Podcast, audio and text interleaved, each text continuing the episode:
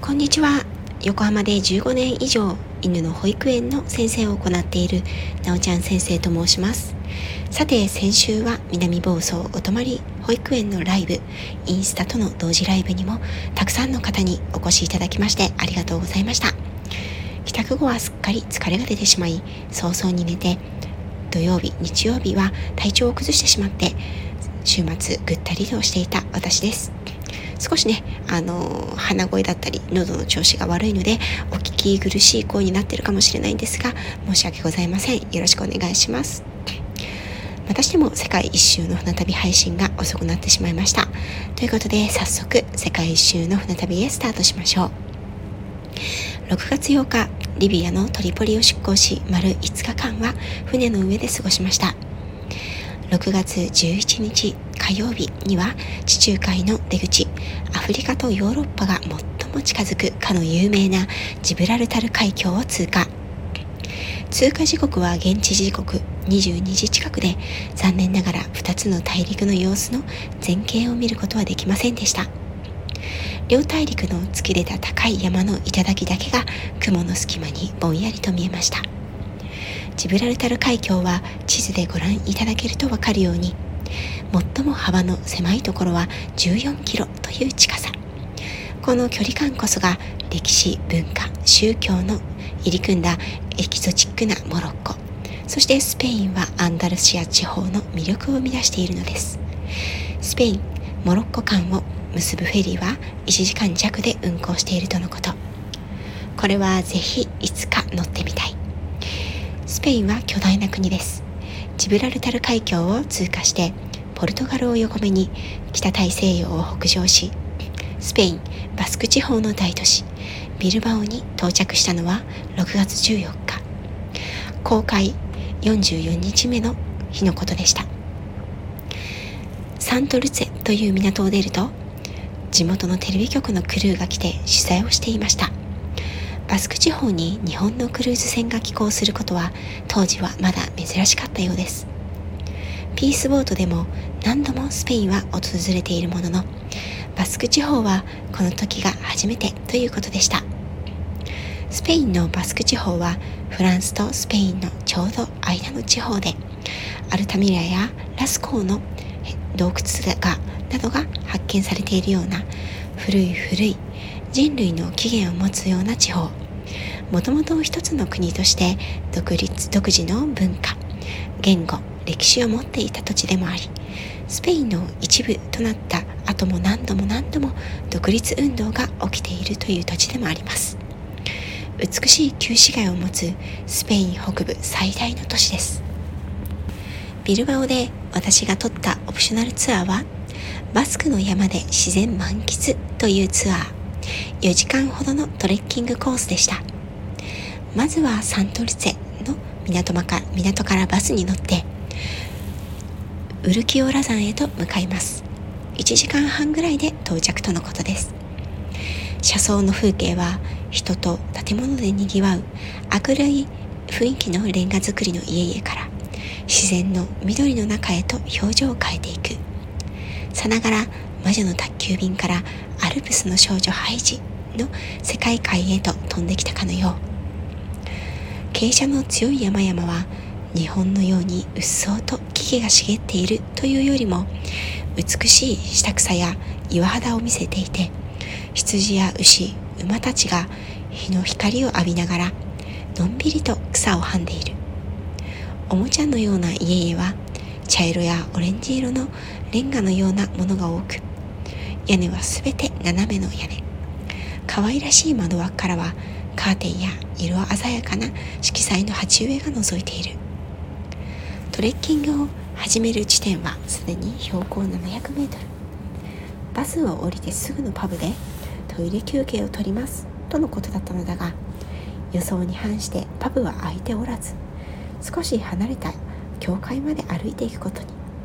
行って帰って結局山に登り始めたのは午前11時頃。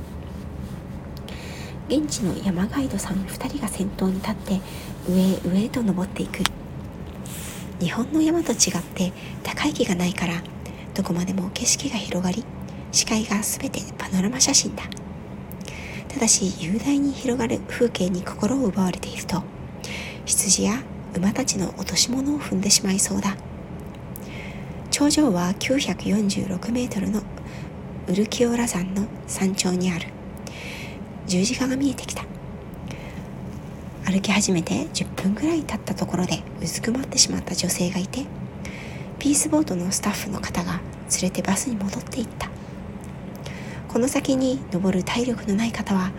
今ならバスに戻れますので無理せずバスに戻ってくださいとスタッフからの声かけもあり何人かの中高年の方々がバスに戻った。そんなにきつい山道でもないんだけれどと少し不満に思った当時の私は若かったから体力は無尽蔵だったんだろうな。リタイアされた方々の方にもしかしたら今の私は年齢が近いかもしれないから逆に同情してしまう。残りのメンバーで山頂を目指しました。最後の登りが少しきつかったけれど山頂近くにはカウベルのような大きなベルをつけた馬たちがいて360度の大パノラマ絶景が広がって素晴らしい眺め。風が強くよく見ると付近の地面は踏んだらけ。避けつつ慎重に進みます。時折聞こえるカランカランというベルの音に木々の木々と草の間を渡る風の音。爽やかな空気がとても気持ちがいい。この少しこの1年と少し後には私はイギリスの田舎に住むことになり草原草や草地や山や林尾根道を犬たちと一緒によく歩きました。羊や馬牛の糞など踏んだとしても全く構わなくなるのでこの記録を読んだ時にああまだこの時の私はシティガールだったなと思ってしまいました。空も澄んでいて遠くの方までよく見える。さっき立ち寄った教会が向かいの岩山や魔女の顔の山の麓にポツンと見えてあそこから登ってきたんだとちょっと驚いてしまった。見晴らしがとても良いのでどこから登ってきたのかがよくわかります。山頂に到着してからバスを降りた時に配られたドーナツミックスフルーツジュースサンドイッチをいただく。ちょうど時刻はお昼頃だ。しばらく軽食を取りながら山頂で素晴らしい眺めとガイドさんの解説を楽しみました。一休みしてから再び出発。昨日の時点では登って下ってまた登って下る。2つの山を越えるツアーだと聞いていたんだが一向に下りが終わらない。あれ？いつになったらもう一つの山に登るんだろうと思っていたところスタッフさんとガイドさんの話し合いの結果このまま1時間ぐらい下ってランチの場所に向かいますとのこと。若い仲良しのピースボートスタッフが教えてくれたところこのツアーの最後尾についてくるのに時間がかかって歩けないという年配男性がいて大層な不平不満を漏らしているらしい。こんなの聞いていない。もう歩けない。さっさと帰りたいということだそうです。そのため当初のルートを変更。少し足場の悪い道を通って山を一つ降りることにしたようです。これにはみんな不満そうな表情で文句を言っている人たちも。ここまで残った人たちはトレッキングトレッキングが楽しみで来た人たちだから私も正直残念で仕方がなかった。ルート変更で決まった下り道は確かに足場が悪く狭く水はけの悪いところや岩だらけの場所もあり私も一度二度転んだぐらいでした。それでも舗装道路を歩くだけでは楽しめないちょっとしたスリルを楽しむことができました。予期せぬ予定変更にはがっかりだったけれど自然の中を歩いているとそんなネガティブな感情も気がつけば忘れてしまうほどの気持ちよさ。気温も上がってきて木漏れ日や乾いた風が新緑をより一層美しく輝かせる。木立の中に時折見えるのは放牧中の牛や羊馬たちの群れ。日本ではちょっと見られない光景。久しぶりの海ではなく緑に囲まれてとてもリフレッシュができた。柔らかい土の感触むせ返る緑の匂い風の涼しさ太陽の光の暖かさ十分に森林浴を楽しむことができた。バスに戻ったのは15時頃。麓町で遅いランチ。山頂で食べた軽食のおかげでお腹はあまり空いていなかったがメニューを見るとそそられるものばかり。可愛らしい山小屋風のレストランに着くと店の外にはウェルカム前菜がテーブルセットされていてブレッドオリーブの漬物一口大にカットされたスパニッシュオムレツとミネラルウォーターがきれいにテーブルセッティングとともに並べられていた。スパニッシュオムレツはぜひとも食べてみたかったので感激。中のテーブルに着くとスペインの名物パエリアが到着。えこれが一人前？というぐらいすごい量が各自のお皿に盛られてくる。ムール貝や柔らかそうなイカアサリ大きなエビが入っている。お米には少し芯が残るくらいの炊き方で濃厚な魚介の出汁が効いていて体に染み込んでくる美味しさ。次はチキンの煮込み。胸肉のような脂身はないけれどすごく柔らかくて味のあるチキンを日本では食べたことのないような味できのこやパプリカとともに煮込んでいる。これもまた大変美味しく空腹でなかった私はどこへやらあっという間にお皿を平らげていきました。わあ満腹と思いきやなんと出てきた山盛りデザート。末デザート食わぬは女の味でしょう。え？意味が違うって？バスク地方の名物チーズケーキかヨーグルトのアイスかと思っていたら焼き焼きプリンクレマカタラナの上にこんもりのバニラアイスふわふわの生クリーム辛麺ソースがたっぷりという究極もの。完全見た目からノックアウトです。美味しくないわけがないと思ったらこの疲れた体とちょっとささくれ立っていた心のトゲを全てとろけさすような極上の甘さと香り舌触りまでまさに絶品でした。ここまでのピースボート全フードメニューの中でデザート部門堂々の1位でした。少し遅れて出された濃いコーヒーと絶妙なハーモニーでとても美味しかったです。美味しいものって心も体も幸せに移る力があるなぁとしみじみ感じましたよ。みんな満腹で幸せそうな顔でバスに乗り込み次はゲルニカへ。ゲルニカはバスク地方の昔の首都。昔バスク地方に独自の王国があった頃王はここで評議会を開いていました。今でもバスク地方は自治州として独特な立ち位置に立つ地域でありその象徴となるのがこのバスク議事堂と自治州の政治独立のシンボルであるゲルニカの木。代々バスク地方の重要な会議はこのゲルニカの木と呼ばれるカシの木の下で行われるということでツアーはそれらを実際に見に行きました。1937年4月内戦状態にあったスペインで反政府側のフランコ軍を支援するナチスドイツ軍が無差別攻撃をして多くの罪なき市民が犠牲になった町ゲルニカ。パブロ・ピカソが描いた衝撃的な絵画で世界的に有名になりました。行ってみると美しく穏やかで小さな町平和な光と静かな風が流れていました。議事堂は立派な石造りで重厚な造りの建物。エンジ色のカーペットが厳かな雰囲気。それと対照的なのは天井一面のステンドグラス。ゲルニカの木が生き生きと天井いっぱいに描かれ光を通してその緑を柔らかく室内に届けている。荘厳かつ平和的な雰囲気が漂う空間が素晴らしかった。再びバスに乗り込みここでオプショナルツアーは終了。船が停泊している港まで戻る途中